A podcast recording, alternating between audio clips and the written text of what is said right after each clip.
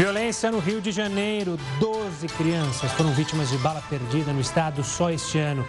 Ainda não está claro de onde vieram os tiros que mataram as primas Emily e Rebeca. Decisão do STF de barrar reeleição no Congresso acirra a disputa política em Brasília. E Alexandre de Moraes define: Bolsonaro não pode desistir de depoimento em inquérito que investiga suposta interferência política do presidente na Polícia Federal. O governo de São Paulo pretende começar campanha de vacinação contra o coronavírus no dia 25 de janeiro.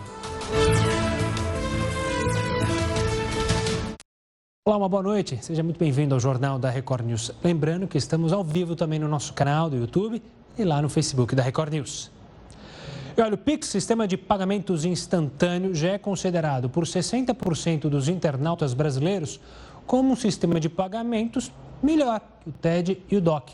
Os dados são de um levantamento divulgado pelo IBOP. De acordo com a pesquisa, 9 em cada 10 brasileiros conhecem o novo sistema e a maioria considera seguro. De acordo com o Banco Central, quase 100 milhões de chaves foram cadastradas até agora por mais de 40 milhões de pessoas físicas e 2 milhões e meio de empresas. E a USP, juntamente com outros dois centros de pesquisa aqui da cidade de São Paulo, estão recrutando voluntários para a terceira fase da vacina contra o HIV. A vacina, chamada de Mosaico, está sendo desenvolvida há cinco anos pela Universidade de Harvard, nos Estados Unidos. E até agora, os resultados desses testes têm se mostrado promissores. Isso porque os macacos foram vacinados e produziram uma resposta imune. Mas nessa terceira etapa, é necessário que o imunizante seja aplicado nos humanos. Podem participar desses testes homens gays, bissexuais, homens e mulheres transexuais de 18 a 60 anos. Os pesquisadores explicaram que essas pessoas estão mais vulneráveis a pegar o HIV. É importante lembrar que para ser voluntário não pode ter a doença. A vacina vai injetar no voluntário o adenovírus 26, que é um vírus inofensivo para o ser humano, e dentro desse vírus são colocados várias informações genéticas. Quando o voluntário recebe o vírus, ele se multiplica e a pessoa começa a produzir uma defesa contra o HIV, mesmo sem nunca ter tido contato com o vírus. E de acordo com os cientistas, depois dessa imunização, a chance da pessoa pegar a doença é muito menor. Nesse teste, metade dos voluntários vai receber a vacina e a outra metade o placebo. Para participar, os voluntários podem procurar a USP, o Hospital Emílio Ribas ou então o Centro de Referência Vila Mariana, todos em São Paulo. Eles vão passar por uma triagem e receber as informações que são necessárias para participar. Olha só, o mês passado foi o novembro mais quente da história. Informação do Serviço de Mudanças Climáticas Copérnicos da União Europeia. De acordo com o relatório, as temperaturas do mês passado foram 0,7 graus mais elevadas do que a média de 1981 a 2010 e superaram os recordes registrados entre 2000, em 2016 e 2019. O levantamento ainda mostrou que o período de 2015 a 2020 representa os seis anos mais quentes da história. E o governo de São Paulo pretende começar a campanha de vacinação contra o coronavírus no dia 25 de janeiro. O plano prevê imunizar 9 milhões de pessoas na primeira fase. Mas antes, a Coronavac precisa ainda ser aprovada pela Anvisa. O início da campanha deve ser realizado com a Coronavac, vacina desenvolvida na China e produzida em parceria com o Instituto Butantan de São Paulo. Nessa etapa, o programa abrange 9 milhões de pessoas que fazem parte dos grupos considerados prioritários, como os idosos, que representam 77% das mortes provocadas pela doença no estado. Pelo planejamento, trabalhadores da saúde, indígenas e quilombolas recebem a primeira dose a partir de 25 de janeiro e a segunda 21 dias depois, em 15 de fevereiro. Quem tem 75 anos ou mais será vacinado em 8 de fevereiro e depois em 1 de março. De 70 a 74 anos, a primeira dose começa em 15 de fevereiro e a segunda em 8 de março. Para quem tem entre 65 e 69 anos, a vacinação acontece em 22 de fevereiro e 15 de março. E as pessoas de 60 a 64 anos recebem a primeira dose a partir de 1 de março e a segunda no dia 22. O governo anunciou que, ao mesmo tempo, vai disponibilizar mais 4 milhões de doses para outros estados. Não foram revelados quais, mas oito governadores já teriam demonstrado interesse. Todo e qualquer brasileiro que estiver em solo do estado de São Paulo e pedir a vacina, receberá a vacina gratuitamente. Ele não precisará comprovar residência em São Paulo. Nós fazemos parte do Brasil, respeitamos todos os brasileiros e aqui vacinaremos todos que precisarem ser vacinados. O governador João Dória afirma que o calendário de janeiro será mantido, apesar da campanha do governo federal prever o início da imunização no país em março. Não estamos virando as costas para o Plano Nacional de Imunização mas precisamos ser mais ágeis e por isso estamos nos antecipando. Eu pergunto, por que iniciar a vacinação dos brasileiros em março, se podemos fazer isso em janeiro? A Coronavac está na fase final de testes. Os resultados da eficácia da vacina devem ser conhecidos até a semana que vem. Em seguida, o uso será solicitado à Anvisa, que precisa aprovar o produto. 94,7 não tiveram nenhum evento adverso. 99,7 dos eventos adversos observados foram de baixa gravidade, como dor no local da aplicação da vacina ou uma leve dor de cabeça. A vacina Coronavac produz resposta imune em 97% dos casos. E a Anvisa disse que ainda não recebeu dados sobre a fase 3 de testes da Coronavac, que é a inspeção realizada pela agência no laboratório responsável na China terminou na última sexta-feira. O Butantan vai receber um documento da Anvisa e, por sua vez, terá um prazo para esclarecer as dúvidas da agência, que também estima ter um relatório de inspeção, um documento fundamental para aprovação ou rejeição da Coronavac entre 30 de dezembro e 11 de janeiro do ano que vem. Olha, o Supremo rejeitou a reeleição de Maia Alcolumbre no Congresso. Mas para falar sobre isso, a gente chamou para conversar com a gente o cientista político João Férez Júnior. João, obrigado pela participação aqui conosco. O Heródoto também participa dessa nossa conversa. João, foi definido aquilo que parecia que ia ser rasgada, a Constituição não foi rasgada, enfim, uma discussão jurídica, mas de fato agora a reeleição é, de Maia de Alcolumbre está proibida. Mas por que, que ela mexe tanto com o cenário político? Por que a escolha desses dois cargos mexe tanto com Brasília? Uma boa noite, João. Boa noite. Uh, é, eu acho basicamente porque existe uma expectativa do Centrão, né? que está aliado ao presidente agora, lançar um candidato viável à presidência da República, à presidência da, da, da, Câmara e do Senado, das duas casas. Ainda que, assim, não havia garantia nenhuma que Maia ia fazer sucessor, que Alcolumbre fosse reeleito. Mas, claro que com a proibição deles, deles o cumprimento da Constituição, deixa eu colocar dessa maneira, né, fica muito mais difícil, pro, pra, quer dizer, para o DEM, né, que é o partido dos dois, conseguir fazer a presidência do Senado. Provavelmente isso vai ser articulado ou seja, as pessoas eleitas vão ser mais próximas do centrão e provavelmente mais próximas do governo do executivo. Félix, queria te perguntar também o seguinte: Pergunta. Minha pergunta a você é o seguinte, Félix. O, é, a gente estava acompanhando aí voto a voto. Uhum. E a impressão que a gente tinha é que ia ser favorável à reeleição do Maia e do Alcolumbre. Depois de quatro votos, o Supremo virou para o outro lado. Na sua opinião, o que é que fez os demais ministros do Supremo mudarem de opinião ou votarem diferentemente? Eu acho o seguinte, na verdade, eu acho bastante lamentável o que ocorreu no Supremo. Na verdade, lamentável duas vezes. Primeiro, porque o voto parecia tender para aceitar a reeleição, ainda que seja inconstitucional, e isso mostra que o Supremo é por demais permeável a pressões da opinião pública, né, a pressões da mídia a pressões de grupos de pressões que têm interesse nessas coisas. E isso é péssimo, porque a ideia numa democracia é que o Supremo tem uma força contra-majoritária, ou seja, que os ministros tenham de fato assim uma consciência de que eles estão lá com função de proteger a Constituição, de respeitar a Constituição. Então, o fato deles estarem entendendo, sinalizando que aprovariam, né, é bastante ruim. É, aí depois eles mudam de, de, opinião e produzem uma decisão que, a meu ver, é certa, né? a decisão do Supremo eu acho que tem que estar acima de contingências políticas, interesses desse grupo ou daquele, porque estão olhando para uma coisa um pouco mais, bastante mais de longo prazo, e mudam de ideia. Então, quer dizer, eles foram permeáveis de novo à pressão, né? Eu acho isso uma coisa lamentável. Eu acho que o nosso Supremo, e não é a primeira vez que fazem isso, né?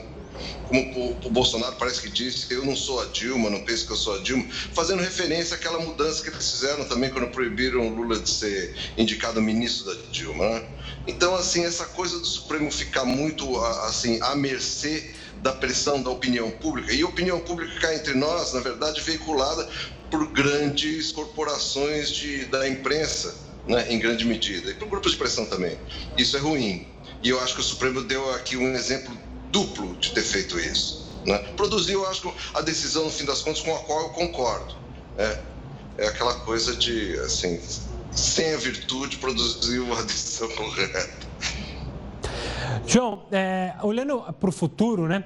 Muita gente, muita gente ficou atenta a, claro, essa decisão do Supremo, mas muitos não têm ideia da importância justamente de um presidente da Câmara e de um presidente do Senado. É ele que vai pautar justamente decisões importantes vindas ali do Executivo, as próprias reformas é, que precisam ser votadas aqui no Brasil. Ou seja, é um cargo de suma importância tanto para o Executivo quanto para o Congresso, não? É, as pessoas, na verdade, assim, o cidadão comum não tem conhecimento de quão desigual é o poder na Câmara dos Deputados e no Senado. Ou seja, o presidente da Câmara, o presidente das duas assembleias, tem um poder enorme de agenda em determinar o que vai ser, que vai entrar em votação, que não vai ser uh, votado. Ele, obviamente, é, negocia isso com os líderes partidários. Né? Mas mesmo assim, o poder dele, monocrático dele, é fortíssimo né, ele tem um poder de veto total, ou seja, coisas que ele não quer que entrem, não entram. E então isso é assim, do ponto de vista de quem está interessado em passar ou bloquear políticas públicas, iniciativas do executivo, né, isso daí é fundamental, ter o controle das casas legislativas. João Félix, logicamente a população, todas as pessoas que estão acompanhando aqui o Jornal da Record News, sabem uhum. da importância da separação dos poderes, sabem da importância do Supremo Tribunal Federal, né, que é a instância máxima do Poder Judiciário no país. Eu queria te perguntar o seguinte, eu acho que, é, de uma maneira, vamos dizer assim, é, diferente, as pessoas acompanharam, o noticiário foi muito grande, as redes sociais, eu não sei se você concorda, tiveram uma importância fundamental para divulgar de um lado, divulgar do outro. Então, minha pergunta é o seguinte: depois dessa mudança, você acha que ficou arranhada a imagem do Supremo Tribunal Federal? Eu não acho que ficou arranhada mais do que já está arranhada a imagem do Supremo. Eu acho que a condução do Supremo Tribunal Federal durante os últimos anos, inclusive ao longo da Lava Jato, né, é, se negando a, a, a, de fato, censurar algumas atitudes de Moro, do Moro, ou mesmo do Dallagnol. Assim, o Supremo realmente comete muitos erros, mas também o Executivo também comete, o Legislativo também comete. Assim, a democracia não é um, um, um regime de perfeição né? Então eu não acho que isso vá ter uma consequência muito forte para o status do Supremo em relação aos outros poderes. Ademais, o Supremo, como eu disse aqui, ele não depende da aprovação pública. Então, assim, ele não precisa, ele não vai ser eleito, ele não precisa, assim, prestar contas da, de, das decisões que faz. Então, para eles é irrelevante isso. Estão falando nas redes sociais ou não. E, e, Heródoto, eu acho o seguinte: na verdade, quando a gente fala que o Supremo é muito permeável à opinião pública, particularmente, não é só o Supremo também, parlamentares também são assim. Eles são muito permeáveis, particularmente aos grandes jornais e aos grandes canais de televisão e mais os jornais. São muito tradicionais, eu acho, nessa coisa da opinião pública, né? mais até que o povo brasileiro em geral. Né? Então, acho que são menos permeáveis às redes sociais do que. mas mais a mídia tradicional mesmo que leem isso, estão o tempo todo falando com repórteres, preocupados em dar satisfações para repórteres. Péssimo isso, do ponto de vista de um ministro do Supremo Tribunal Federal, né? É péssimo essa coisa de ficar prestando contas à imprensa, inclusive às vezes adiantando votos, coisas desse tipo. É uma coisa que está tudo bem para um, um, um, representante do povo, que nem um parlamentar, um deputado, um senador, mesmo presidente ou governador, essas pessoas são eleitas tal. É, é, normal que elas conversem com a imprensa, falem o que elas querem, que não querem, que pretendem. Agora, um ministro do Supremo Tribunal Federal é mais complicado, ou seja, existe todo uma, uma, um rito dessa função que faz com que a, publicidade, às vezes, seja um problema, principalmente se ela adianta informações, entendeu? João, obrigado pela participação aqui conosco, analisando a decisão do STF e também o futuro lá no Congresso. Obrigado e até uma próxima. O Heroto continua com a gente, daqui a pouco ele volta aqui no Jornal da Record News. Agora a gente vai falar daquele curto-circuito que causou apagão no Amapá. Ele pode ter sido causado por um defeito estrutural. Quem tem os detalhes é o repórter Matheus Escavazini. Boa noite, Matheus. Boa noite, Gustavo. Foi o que disse o presidente do Operador Nacional do Sistema, Luiz Carlos Sioc, durante coletiva no Ministério de Minas e Energia. O apagão causado pelo curto-circuito no dia 3 de novembro pode ter sido causado por um defeito estrutural ou por uma falha no sistema de isolamento da subestação de Macapá. O incêndio causou explosão em um dos transformadores, um outro ficou sobrecarregado e se desconectou do sistema, e um terceiro transformador reserva estava em manutenção desde dezembro do ano passado. O presidente do ONS reconheceu que tinha conhecimento que o equipamento estava fora de uso há quase um ano. 13 das 16 cidades do Amapá ficaram sem energia, que só foi completamente restabelecida no dia 24 de novembro. De Brasília, Matheus Escavazini. Obrigado pelas informações, Matheus. Uma doença misteriosa matou pelo menos uma pessoa e levou mais de 200 hospitais numa região do noroeste da Índia. Você vai saber mais sobre esse assunto no próximo bloco. Continue conosco. Uma doença misteriosa matou pelo menos uma pessoa e levou mais de 200 a hospitais numa região do noroeste da Índia. Quem tem as informações é a nossa correspondente em Tóquio, Silvia Kikuchi. Olá, Silvia. Olá, Gustavo. As autoridades de saúde da Índia realizaram vários testes para tentar descobrir o que está provocando a doença, mas até agora não tem nenhuma pista. O que se sabe até agora é que a transmissão não acontece de uma pessoa para outra e que não há relação com o coronavírus. Todos os pacientes internados fizeram os testes para a Covid-19 e o resultado foi negativo. Exames de sangue também não indicaram infecções virais como a dengue. Entre os sintomas da doença misteriosa estão náusea, convulsão e até perda da consciência. Uma equipe de especialistas está na região afetada pelo surto e deve divulgar um relatório preliminar nesta terça-feira. Gustavo. Obrigado, Silvia. Agora a gente vai para o Rio de Janeiro, porque o governador em exercício Cláudio Castro se reuniu com familiares das duas crianças vítimas da violência na última sexta-feira. Vamos até lá então conversar com o repórter Pedro Paulo Filho. Boa noite, Pedro. O que foi discutido nesse encontro aí no Rio de Janeiro? Oi, Gustavo, boa noite para você, boa noite a todos. Olha, o governador em exercício se comprometeu a solucionar esse caso o mais rápido possível. Lembrando que Emily Vitória, de 4 anos, e Rebeca Beatriz, de 7, estavam em, na porta de casa brincando em Duque de Caxias, na Baixada Fluminense, quando foram atingidas por um disparo durante um tiroteio. Elas chegaram a serem encaminhadas para um hospital por vizinhos, mas não resistiram aos ferimentos. Esse caso aconteceu na última sexta-feira. Durante meia hora, no Palácio Guanabara, que é a sede do governo do estado aqui do Rio de Janeiro, o governador em exercício Cláudio Castro se comprometeu a encontrar os culpados e puni-los. E se forem agentes públicos, ele disse que a investigação seguirá com imparcialidade. Ele ainda ressaltou que não dá mais para viver num estado permanente de guerra. Palavras dele de indignação. Gustavo. E Pedro, já há alguma pista de quem teria atirado? Olha, Gustavo, a divisão de homicídios da Baixada Fluminense foi a que assumiu as investigações desse caso, já ouviu algumas testemunhas e, segundo elas, policiais militares teriam entrado na localidade atirando durante uma perseguição a duas pessoas que estavam em uma moto. Nesse momento, as crianças teriam sido atingidas. Mas a corporação nega essa versão, diz que os agentes não atiraram e que só chegaram à região depois que as crianças já tinham sido baleadas. Ainda assim, as armas dos policiais foram recolhidas para a perícia, vão passar por confronto balístico para saber se saíram das mesmas armas desses policiais a Comissão de Direitos Humanos da Assembleia Legislativa, a Defensoria Pública do Estado aqui do Rio de Janeiro e também a Anistia Internacional acompanham esse caso. Um caso que revela uma estatística triste aqui no estado do Rio de Janeiro, Gustavo. Pelo menos 12 crianças foram atingidas por balas perdidas desde o início do ano por aqui. Gustavo.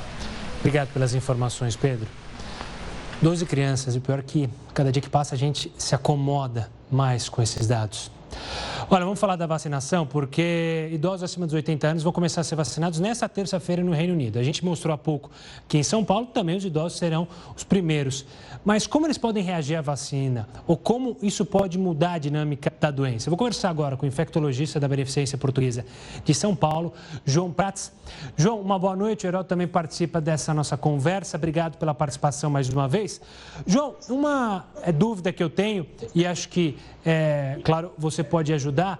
A partir do momento que a gente conseguir vacinar esse grupo de risco, a gente pode ter uma diminuição da letalidade da doença bem acentuada? Uma boa noite.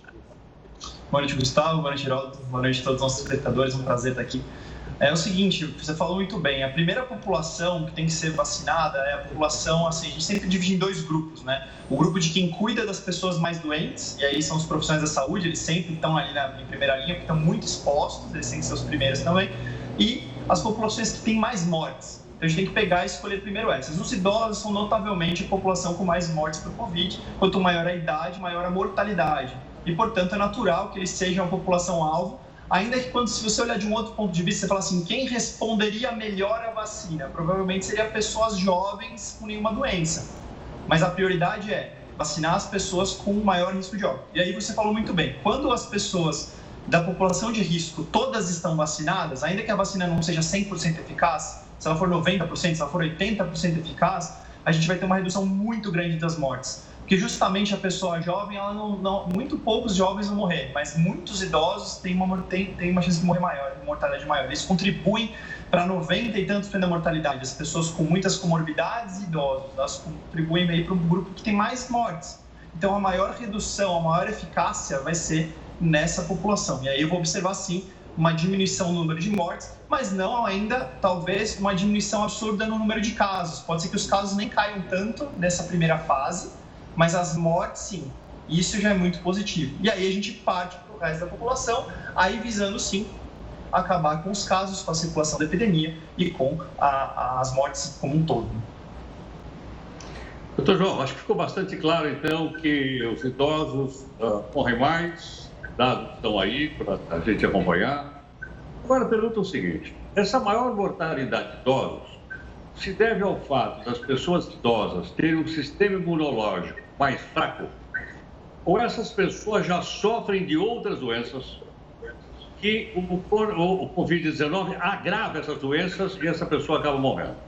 Como é que funciona isso? É uma, é uma combinação das duas coisas, você falou muito bem. Então, existe uma predisposição do idoso, até um dos dizeres mais antigos de Sir Osler era assim, o idoso ele é feito para ter pneumonia, né? Então, ele tem várias alterações que são dos sistemas do corpo, mesmo sem ter doença crônica, né? Só os sistemas de envelhecer. Um deles o sistema imunológico, que favorece mais infecções. Até mesmo as bactérias que estão no corpo do idoso mudam com o tempo e podem ser diferentes e favorecer algumas infecções também. Então, é uma série de mudanças da idade. A parte de limpeza das vias aéreas, mesmo sem ter uma doença, um enfisema, uma doença pulmonar, o pulmão já limpa menos as vias aéreas, a anatomia do pulmão é um pouco diferente, então tem várias coisas que contribuem relacionadas à idade. Então, sistema imunológico, sistemas do corpo e se associa com certeza ao fato de quanto mais idoso, maior a chance de ter doenças crônicas. É notável que se você analisar os idosos hospitalizados por qualquer diagnóstico, qualquer doença, inclusive Covid, a chance deles terem um número de doenças crônicas é, é maior. É, eles têm, assim, em média, duas, três doenças crônicas a mais do que aqueles que não estão hospitalizados, que estão em acompanhamento no consulta. Então, é, é natural é a soma dos fatores naturais da imunidade do sistema do corpo relacionados ao envelhecimento com a presença de doenças crônicas também. Então, são as duas coisas. João, olhando mais para frente, é, com a vacinação já encaminhada, a gente pode sempre ter uma discussão sobre obrigatoriedade ou não da vacina. Mesmo que algum grupo de pessoas não queira se vacinar e não seja obrigado, ainda assim, vocês, médicos, a ciência consegue determinar um número exato de porcentagem da população para trazer segurança para as pessoas, para diminuir o risco de contaminação, diminuir o número de mortos? Já se tem um número mágico? É assim, é, o número mágico, se a vacina for 100% eficaz, né, e todo mundo tomar é uma coisa. Então, é, é uma dificuldade dar esse número, tá? Se fala muito assim, 70%, 80% de pessoas vacinadas para você reduzir muito o contágio, que aí a chance de uma pessoa passar para outra diminui muito. Porque de 10 pessoas pro lado dela, 8 vão estar imunizadas, aí tem uma chance pequeniníssima dela transmitir, tá? Mas qual que é o problema agora pro Covid? A vacina não é 100% eficaz. Então vai ter gente vacinada que vai ser capaz de transmitir a doença ainda. Então isso é um problema, tá? É uma questão que a gente tem que ponderar. E o número já muda, né? Então essa é uma coisa bastante importante. A outra coisa é que a dinâmica de como as coisas funcionam e a dinâmica de exposição das pessoas muda. Então, por exemplo, as pessoas de baixo risco saem mais. Então elas estão mais expostas a outras pessoas. As de alto risco estão mais em casa. O ponto, no final das contas, acaba sendo assim: não dá para falar um número. E tem mais uma questão ainda que assim, a gente não consegue medir claramente quem está imunizado, não é tão simples. Lembra que a gente falou que os anticorpos diminuem, mesmo que você continue protegido contra a doença?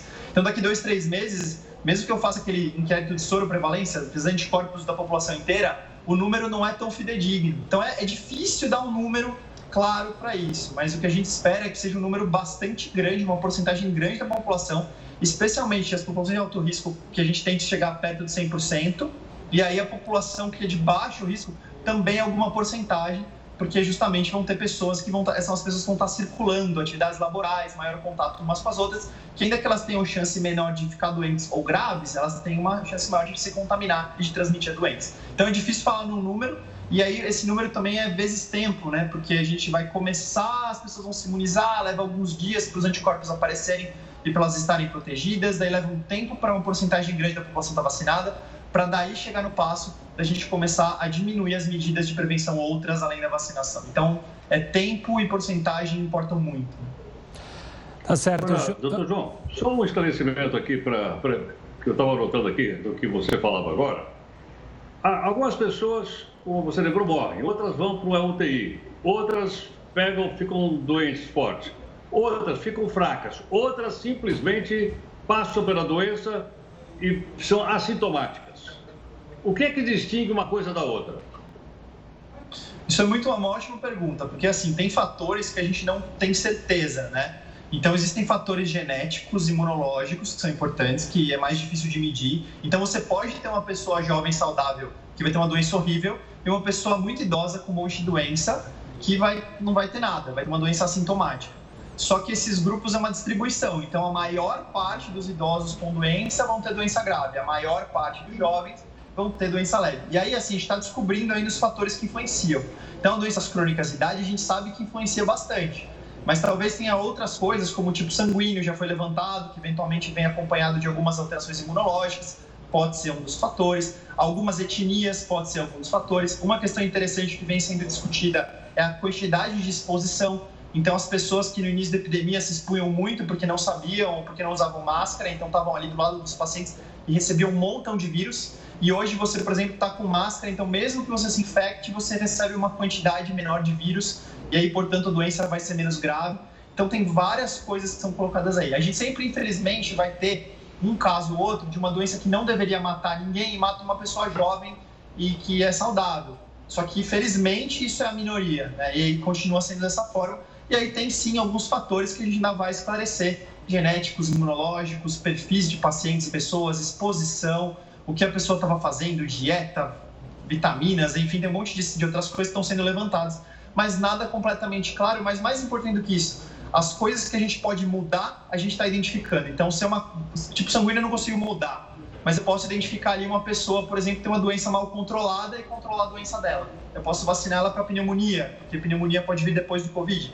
Então, as, as coisas, pelo menos, que a gente pode atuar sobre a respeito, a gente tem descoberto mais rápido é, do que essas outras coisas genéticas que não são exatamente mutáveis. Né? João, obrigado pela participação aqui conosco mais uma vez e pelas explicações. Um forte abraço e até uma próxima. O Heroto volta daqui a pouquinho aqui conosco.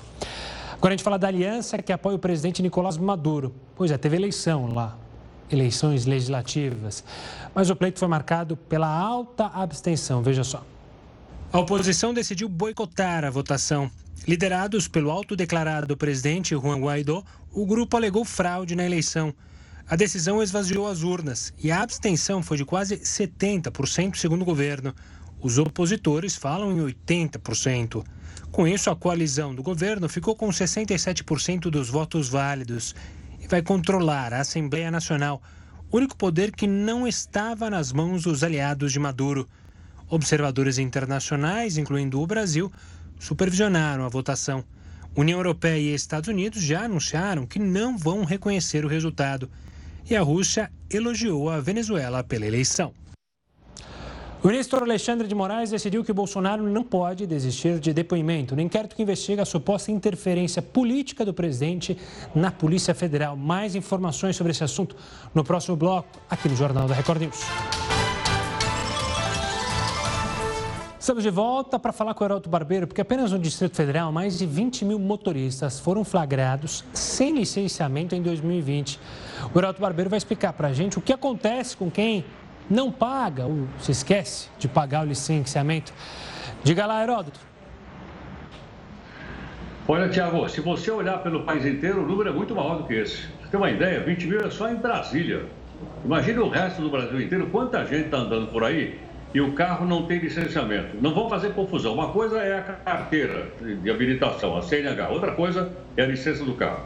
A licença do carro, vamos mostrar direitinho aí para o pessoal lembrar. O prazo vai até o próximo dia 31. Vamos mostrar a nossa primeira informação. Então, vamos lá. Para quem não licenciou, não pagou ainda o licenciamento desse ano, o prazo vai até o dia 31 de dezembro. E é bom lembrar o seguinte: for pego, então, é, sem o licenciamento, vai dar problema. Agora, segunda informação importante nessa prestação de serviço para você que tem seu carro. Qual é? O documento, ele se chama CRVL. É, olha o nome, olha o palavrão, certidão de registro de licença de veículo. O que, que é isso aí? É aquele papelzinho verde que você tem na carteira. Aposto que você nunca leu aquilo lá, esse nome lá, esse nome está lá no é aquele cartãozinho verde que o policial pede para você mostrar. Esse é que diz se você pagou ou não o licenciamento do carro. Bom, vamos supor que você não pagou. O que, que vai acontecer? Vamos dar a nossa telinha aí para a gente prestar atenção. Não é? Se você não pagou, multa, 293 reais. Vai sete pontos a carteira e mais, olha, o negócio mais chato. Se você for pego numa, numa, numa blitz, seu carro pode ser apreendido. Você põe a família inteira, vamos sair para as férias, de repente para, o, o guarda, o senhor não pode continuar dirigindo porque o carro está licenciado. E aí? Aí você vai ser obrigado a deixar o carro lá, botar o carro em cima do guincho, vai ficar muito mais caro. Então eu acho melhor acertar a situação. Outra informação importante para você que tem o seu carro aí é o seguinte: quais são os impostos que eu tenho que pagar? O IPVA do carro, o DPVAT, que é, que é o seguro, e mais a licença para poder circular. São três impostos, são obrigatórios, então, para a gente pagar para o carro poder circular no nosso, na nossa cidade e por aí afora. E para completar, então, essa prestação de serviço, para você ter o seu carro, como é que eu faço para regularizar? Simples. Você entra no Detran, do seu estado, da sua cidade, ou no nacional, que é o Denatran, entra lá, que tem tudo lá no, na, no computador também. E lá você poderá então ter um app para você baixar a sua carteira digital. Através desses sites do Denatran, Departamento Nacional de Trânsito, você pode também fazer a regularização do pagamento dos impostos seu carro. E aí, Gustavo, pegar seu carro e se mandar para a praia. Bom, Heroto, daqui a pouco você volta aqui no Jornal da Record News. Eu fiz o meu há pouco mais de dois meses. Você não precisa em lugar nenhum. Paga no banco, pelo aplicativo, depois vai lá no site, como o Heroto falou, você imprime é, o licenciamento digital e deixa lá na carteira, é, juntinho ali com os outros documentos do carro, para não ter problema, não ter que pagar essa multa. O Heroto volta daqui a pouquinho. Agora eu quero falar do ministro do STF, Alexandre de Moraes. Ele determinou que Jair Bolsonaro não pode desistir do depoimento no inquérito que investiga a suposta interferência política do presidente na Polícia Federal denunciada pelo ex-ministro Sérgio Moro. Moraes também definiu que cabe ao plenário do Supremo decidir a forma do depoimento, se presencial ou por escrito. Em documento enviado no dia 26 de novembro a Moraes, a Advocacia Geral da União afirmou que Bolsonaro declina do meio de defesa de se explicar às autoridades e pede que o inquérito seja encaminhado à PF para elaboração de relatório final. Segundo a decisão de Moraes de hoje, a Constituição não dá ao investigado ou réu o direito de recusa de determinações legais. Para o ministro, Bolsonaro poderia usar sua prerrogativa de ficar em silêncio durante a oitiva, mas não comunicar desistência. E o MEC anunciou hoje a previsão da abertura das inscrições do programa Universidade para Todos e Fundo de Financiamento Estudantil. Segundo a pasta, o ProUni terá as inscrições abertas de 12 a 15 de janeiro e o FIES de 26 a 29 de janeiro. Os estudantes, no entanto, criticaram o fato das datas serem incompatíveis com a divulgação das notas do Enem. O resultado da prova é um dos critérios de seleção para os programas de acesso ao ensino superior. As provas foram remarcadas para janeiro e fevereiro e o resultado só será divulgado em 29 de março. De acordo com o levantamento da Associação Brasileira das Mantenedoras do Ensino Superior, a medida poderá atrasar o ingresso de 3 milhões e meio de alunos no ensino superior privado. Já a pessoa receber de volta parte do dinheiro gasto numa compra? Pois é, essa modalidade se chama cashback. Você vai entender bem como funciona no próximo bloco. Continue conosco. Os hábitos do brasileiro em relação a veículos mudaram durante a pandemia. Com o trabalho remoto, muitos se desfizeram dos próprios automóveis e passaram a alugar somente em caso de necessidade. Nas 70 lojas dessa rede de locação de veículos, a pandemia fez despencar os serviços. tivemos uma queda de aproximadamente 95%. Foi realmente uma, uma, uma queda abrupta, né? Agora, com a flexibilização, o problema é o contrário. Os clientes voltaram, mas não tem carros suficientes para locação. Nesse pátio aqui, que ficavam em média 25 veículos, hoje só tem esses três e todos já estão reservados. Da frota de 500 carros, a empresa vendeu 250. Mês passado, encomendou outros 100 para tentar atender a demanda que voltou a crescer com força. Mas agora, o problema é que a indústria não tem conseguido abastecer o mercado. E a previsão de entrega desses veículos está girando em torno de 90 a 120 dias. O balanço da Associação Nacional de Fabricantes, divulgado hoje, mostra que os dados de novembro são os melhores do ano, embora o mercado interno continue impactado pelas limitações impostas pela pandemia. Mesmo assim, só no mês passado foram produzidos quase 240 mil veículos. As pessoas passaram a alugar mais carros é, para viagens. É, para evitar é, transporte coletivo. De todos os veículos fabricados no Brasil, cerca de 45% vão para empresas, como as de locação. Com tanta procura e capacidade de produção ainda limitada pelas regras sanitárias, deve prevalecer aquela velha lei da oferta e da procura. Possivelmente deveríamos ter não um crescimento do, assim, do, do, do, custo de locação, e sim, quem sabe, exatamente até uma manutenção e quem sabe até um decréscimo desse preço de locação. Diversas lojas estão oferecendo um negócio chamado cashback para quem quer comprar durante o fim de ano. Mas você sabe o que é isso? Quem explica para a gente é o Heroto Barbeiro. Heroto, mais uma palavra em inglês, né? Não pode ser em português, tem que ser em inglês mesmo? É, olha, não vamos confundir cashback com flashback, né? São aquelas músicas antigas, flashback. Aqui é um cashback. Em inglês quer dizer é, pegar a grana de volta. Você sabe muito bem o seguinte: todo quanto é empresário sabe que é mais barato manter um consumidor do que arrumar um novo. Então o que, que ele faz? Ele cria esse sistema de fidelidade. O mais conhecido é a milhagem de avião. Você vai juntando as milhagens para voar naquela mesma companhia e então o desconto. O cashback é exatamente a mesma coisa, funciona como a milhagem. Você começa a comprar, compra logicamente através dos aplicativos, e quando você junta uma certa grana lá, ele deposita na sua conta, ou você passa na loja retira o dinheiro, ou com aquela grana você compra outro produto. Claro que essa história, mais uma vez, né, é, faz parte, portanto, de uma de um hábito econômico do varejo que veio dos Estados Unidos para o Brasil E eu fiquei, viu, uh, uh, Gustavo, uh, surpreso com a quantidade de lojas que já tem esse cashback no Brasil, através do aplicativo da internet. São 6 milhões e meio de lojas. É bastante, realmente é bastante.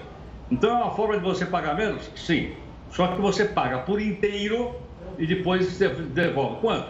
Aproximadamente aí uns 25%. Aí você não, primeiro eu pago, depois eles devolvem? É, exatamente, é assim que funciona. Agora, se não me devolverem, ah, bom, se não devolverem, o que, a gente faz? A gente está batendo na porta do PROCON, vai bater a porta da defesa do consumidor, porque se você tem um aplicativo, né, e está dito lá, que quando você, por exemplo, gastar, sei lá, 100 reais, vão te devolver 25, 25 reais, logicamente, né, logicamente você tem direito a esse desconto. Portanto, olho aí, porque, em outras palavras, é uma maneira de fidelizar o cliente e fazer com que a pessoa gaste mais. Principalmente, Gustavo, agora na época do presente de Natal. Pois é. Geraldo, obrigado pela participação, pelas explicações. A gente volta a se falar amanhã aqui no Jornal da Record News. Forte abraço. Vamos continuar com o assunto economia, mas uma questão mais macro, projeções econômicas para o Brasil. Isso porque a agência de risco Fitch divulgou um relatório hoje com uma previsão um pouco mais otimista para o Brasil em alguns pontos. A gente separou aqui na tela a previsão da agência de risco. Primeiro para o PIB, você vai falar, poxa, Gustavo, eles estão falando que vai ser menos 4,6%, vai fechar 2020, você fala que isso é otimista? É que é bom lembrar, lá no começo da pandemia, a projeção apontava para menos 9% do nosso produto interno bruto. Depois caiu para 5% e agora, segundo a agência, vai ficar em 4,6%. A inflação vai ficar ainda controlada em 4,2%, mas um pouco elevada, muito pela alta dos preços nos alimentos, com o dinheiro é, dos subsídios aí do governo para as camadas mais baixas. Isso trouxe dinheiro é, em, em, caixa para as pessoas comprarem, aí aumentou o preço dos alimentos, você acompanha. A taxa Selic vai ficar em 2%, uma taxa relativamente baixa, ainda mais se a gente comparar anos anteriores, e o dólar deve fechar o ano em R$ 5,40. Vamos para a previsão para 2021? Previsão para 2021 é de um PIB de 3,1%, mas isso é recuperar o que foi perdido no ano passado mais inflação de 3,5%, ainda segura, Selic aumentando para 3% e o dólar fechando em R$ 5,20 em 2021. Essas são as projeções da FIT. Claro que a gente vai acompanhar o movimento da economia no Brasil e no mundo. Mudando um pouco de assunto, falando de Lava Jato, Procurador-Geral da República, Augusto Aras, prorrogou o trabalho da Força Tarefa da Lava Jato no Rio de Janeiro até o fim do mês que vem e no Paraná até outubro de 2021. Um escritório de advocacia no centro do Rio foi um dos sete endereços onde policiais federais cumpriram mandados de busca e apreensão. A ação é um desdobramento de outras três investigações que apuram o pagamento de propina na construção da linha 4 do metrô. O alvo é o ex-secretário de Transportes do Rio, Júlio Lopes. Segundo a Força Tarefa, ele teria facilitado o processo de licitação das obras do metrô em troca de dinheiro. A Polícia Federal também esteve na casa do ex-secretário. Documentos e celulares foram apreendidos. A operação de hoje foi baseada no depoimento de empresários que fecharam acordo de delação premiada. Segundo as investigações, Júlio Lopes teria recebido quase 7 milhões de reais em propina enquanto esteve à frente da Secretaria de Transportes do governo Sérgio Cabral. A linha 4 do metrô foi inaugurada em 2016 para os Jogos Olímpicos e custou mais de 9 bilhões de reais. As empresas que participaram do consórcio são investigadas por superfaturamento e desvio de dinheiro. A defesa de Júlio Lopes afirmou que ele não praticou nenhum crime e que as afirmações dos delatores são caluniosas. Um advogado, que seria o operador financeiro do ex-secretário, também foi alvo da operação. Júlio Lopes já foi denunciado por suspeita de corrupção e lavagem de dinheiro enquanto cumpria mandato como deputado federal. 10 horas e 1 minuto, o Jornal da Record News fica por aqui, mas você segue muito bem informado com o News das 10, Semana Caiado. Tchau, tchau.